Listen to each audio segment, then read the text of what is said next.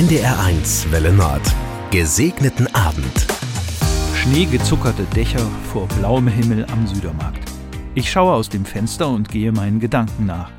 Da öffnet sich die Tür und mein Mitarbeiter bringt mir ganz frisch einen Cappuccino. Er hat ihn aus dem Café K im Kellergewölbe unter unseren Gemeinderäumen geholt, im über 250 Jahre alten Pastorat. Genieß ihn einfach, sagt er. Hm, Timo, unser Barista, hat eine schöne Blume in den Schaum gezaubert mitten im Winter. In diesen Momenten freue ich mich riesig, in einem Gasthaus arbeiten zu dürfen und hin und wieder beschenkt zu werden oder zu beschenken mit einem guten Kaffee oder Tee.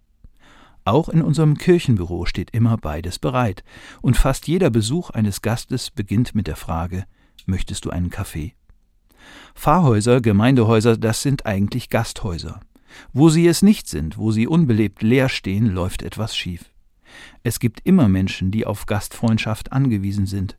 Und es gibt immer auch andere, die gern Gastgeberinnen und Gastgeber sind im Namen Jesu. Bewirten und beherbergen, einladen und nähren, das sind Urgesten christlicher Nächstenliebe.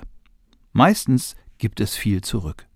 Das wusste schon der Autor des Hebräerbriefs, wenn er schreibt, Gastfrei zu sein vergesst nicht, denn dadurch haben etliche ohne ihr Wissen Engel beherbergt. Einen gesegneten Abend in gelebter Gastfreundschaft heute oder an einem anderen Tag wünscht Ihnen Markus Friedrich, Pastor an St. Nikolai in Flensburg.